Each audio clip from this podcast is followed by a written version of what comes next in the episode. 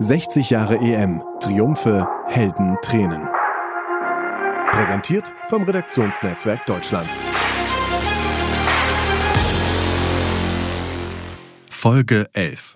Spanien startet die Ära des Tiki-Taka. Die EM 2008 von Udo Muras. Gesprochen von Peter Reibel. Als er endlich allein ist, greift Philipp Lahm zum Handy und ruft seine Frau an. Seine Claudia sitzt in Wien auf der Tribüne des Ernst-Happel-Stadions und wartet mit 51.500 anderen auf den Wiederanstoß und auf ihren Philipp. Doch der kommt nicht mehr zurück aufs Spielfeld. Der Arzt hat es ihm verboten. Blut ist im Schuh. Ein tiefer Stollenabdruck auf seinem Fuß hat ihn aus dem Spiel genommen. Es ist schon grotesk. Deutschland steht im Finale der Europameisterschaft 2008 und sein zuverlässigster Verteidiger telefoniert in der Kabine mit seiner Frau. Während die Kameraden aufs Spielfeld liefen, muss Claudia mir drei Minuten beim Weinen zuhören, beschreibt er in seiner Biografie Der feine Unterschied diese unwirkliche Szene. Es ist wirklich ein Tag zum Weinen für Lahm, denn er ist auch mitschuldig am Tor des Tages gewesen, das die Spanier am Ende zum Europameister machen wird. Ein Missverständnis zwischen ihm und Torwart Jens Lehmann ermöglicht dem blonden Stürmer Fernando Torres die Chance und er nutzt sie. Torres drängt lahm ab, bringt die Fußspitze an den Ball und lupft ihn an Lehmann vorbei. Es ist eine symbolische Szene. Spaniens Fußball ist dem Deutschen 2008 noch einen Schritt voraus. Und das wird auch noch ein Weilchen so bleiben. Spaniens Armada sticht in diesem Sommer in See, um endlich die größten Schätze des Fußballs einzusammeln. Außer der noch kaum in der Öffentlichkeit wahrgenommenen EM 1964 hatte die Nationalmannschaft trotz großer Spieler von großen Clubs wie Real Madrid und dem FC Barcelona nie etwas gewonnen. Das sollte sich nun ändern.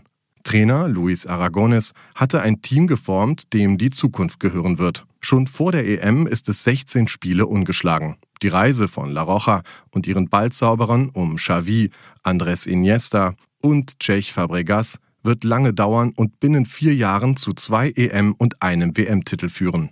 Der Aufstieg zur Fußballweltmacht beginnt mit der EM in Österreich und der Schweiz. Deutschland geht erneut leer aus. Seit 1996 wartet das Land mit wachsender Ungeduld auf einen Titel. Und diese manifestiert sich in einer für den DFB untypischen Trainerrotation. Joachim Löw ist schon der fünfte Bundestrainer seit dem Triumph von Wembley zwölf Jahre zuvor, den auch Berti Vogts feierte. Unter ihm spielt das DFB-Team wieder mutigen Fußball. Der Rückenwind des Sommermärchens, der die Mannschaft bei der Heim-WM 2006 zumindest auf Platz 3 stürmen ließ, hält noch an und rund 60 Prozent der Teilnehmer an einer Kicker-Umfrage trauen ihr den Titel bereits zu. Trotzdem hätte es Bundestrainer Löw wohl kaum bis zu späteren Erfolgen wie dem WM-Titel 2014 gebracht, hätte sein Team nicht im letzten Vorrundenspiel die überforderten Österreicher mit 1 zu 0 geschlagen dreimal in Folge ein Aus in der Vorrunde nicht auszudenken. Weil es im zweiten Spiel gegen Kroatien jedoch eine 1 zu 2 Niederlage gibt, steht das Unternehmen Bergtour, so das offizielle DFB-Motto, schon vor dem Scheitern. Im keineswegs homogenen Team knirscht es. Superstar Michael Ballack maßregelt die Jungen und wird seinerseits von anderen zur Ordnung gerufen. Die allzu familiäre Atmosphäre, die nach dem 2 zu 0 Auftaktsieg gegen Polen im deutschen Quartier herrscht, stößt dem erfolgsorientierten Ballack sauer auf. Planschende Kinder von Mitspielern im Pool? So wird man nicht Europameister, fürchtet er. Lahm schreibt, zu schräg die Schieflage in der Mannschaft, zu sprunghaft unsere Leistungen, zu viel Egoismus und zu viele Fehler. Und da fasse ich mir auch an die eigene Nase.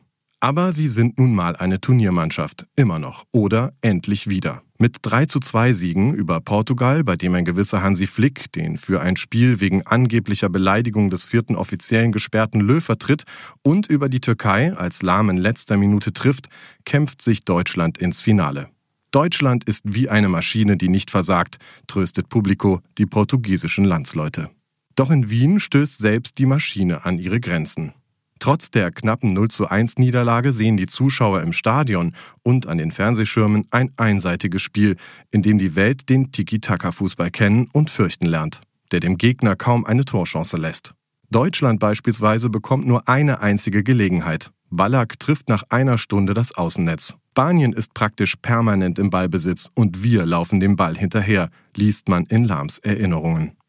Mit dem Abstand von zwölf Jahren teilt der spätere Kapitän der Weltmeisterschaft von 2014 dem Redaktionsnetzwerk Deutschland mit, Spanien und zeitgleich Barcelona haben sich zur Supermacht entwickelt und im Finale waren wir unterlegen. Damit ist das Ergebnis natürlich in Ordnung, aber ein Finale kann man auch mal als unterlegene Mannschaft gewinnen und Deutschland hat immer die Mentalität und den Charakter, das auszunutzen.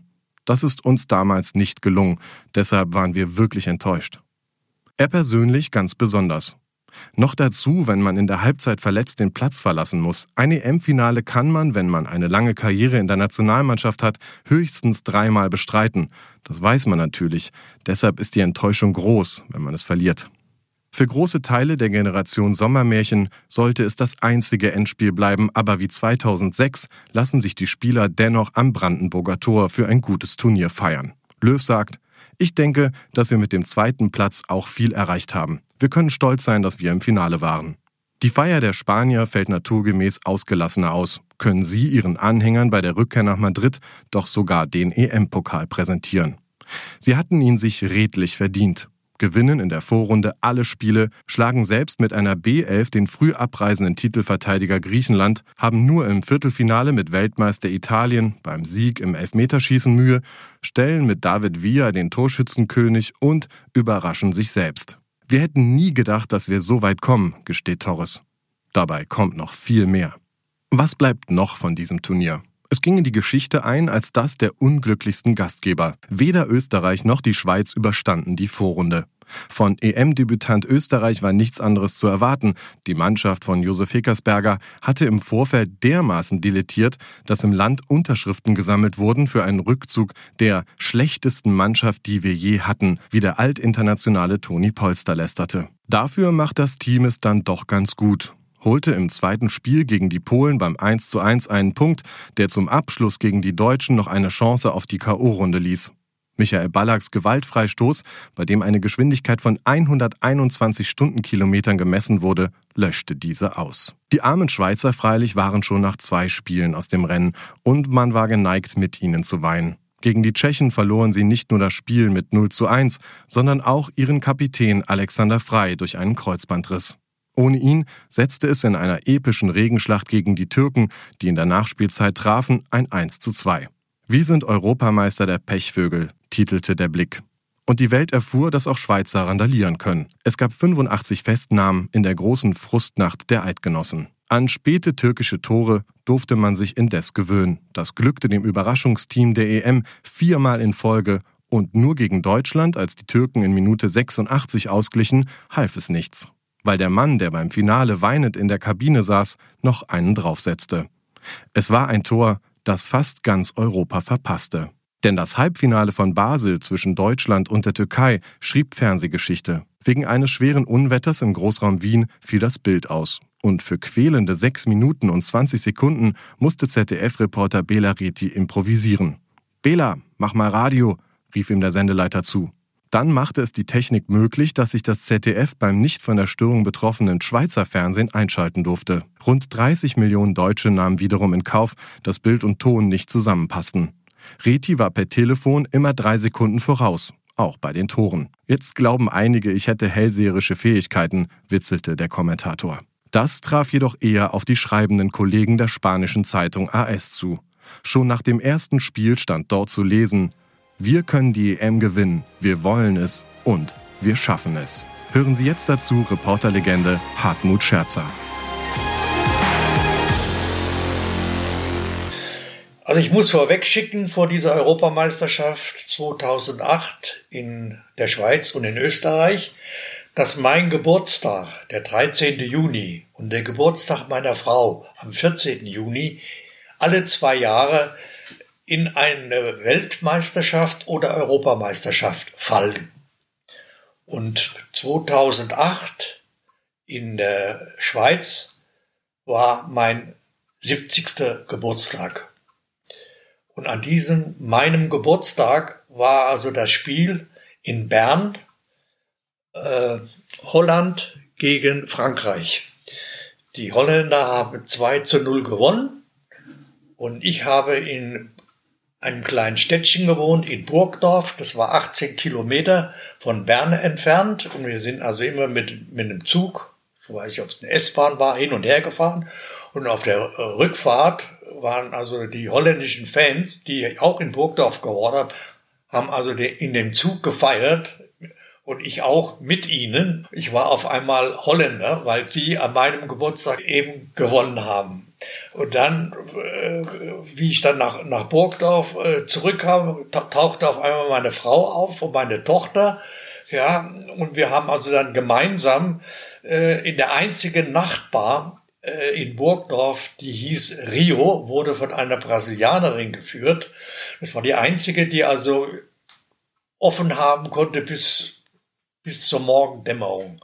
Und da haben wir in dieser Bar, habe ich mit meiner Frau, mit meiner Tochter und den Holländern gefeiert. Ja, also ich habe holländische Schals umgehabt und so weiter. Das war ein so, ein so toller Geburtstagsfeier. Also meiner und dann der Mitternacht beginnende meiner Frau und das alles holländisch, alles orange. Das hätte man sich also nie vorstellen können, nach, nachdem ich vor, früher ja mal mir die Holländer bei einem Länderspiel das Auto zertrümmert hatten und die Polizei, gerittene Polizei gegen mich vorgegangen ist und so weiter. Aber da war ich Holländer. Das war also äh, familiär und mit den Holländern die Feier. Das war also ein super Geburtstag.